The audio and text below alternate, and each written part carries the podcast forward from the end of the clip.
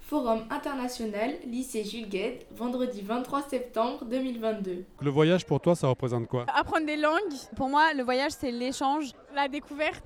Bah, pour moi, le voyage, euh, c'est quelque chose d'exceptionnel. C'est pour découvrir de nouvelles cultures, de nouvelles personnes, un nouveau monde et des nouvelles choses qu'on ne connaît pas. Pas toujours être dans son confort, sortir de sa zone de confort, ouais. Aller dans des endroits un petit peu dépaysants. Je suis déjà allée à Rio cet été euh, et je suis restée pendant un mois. Voyage, voyage, loin de l'ennui et le jour.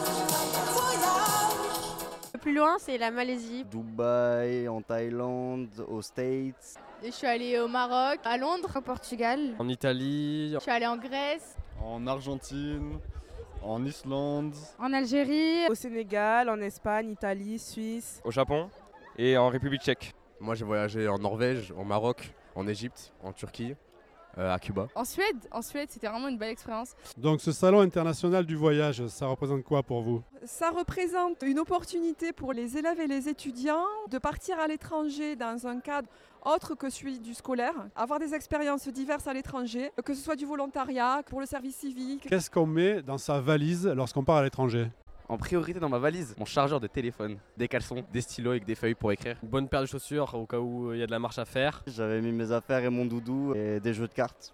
Une tourniquette pour faire la vinaigrette.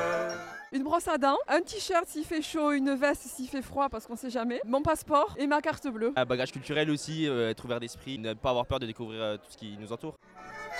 Des draps qui chauffent, un pistolet à gauche, un avion pour deux.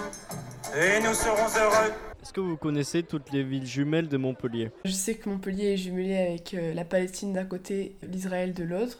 Avec Rio. Euh, L'Angleterre, c'est Manchester.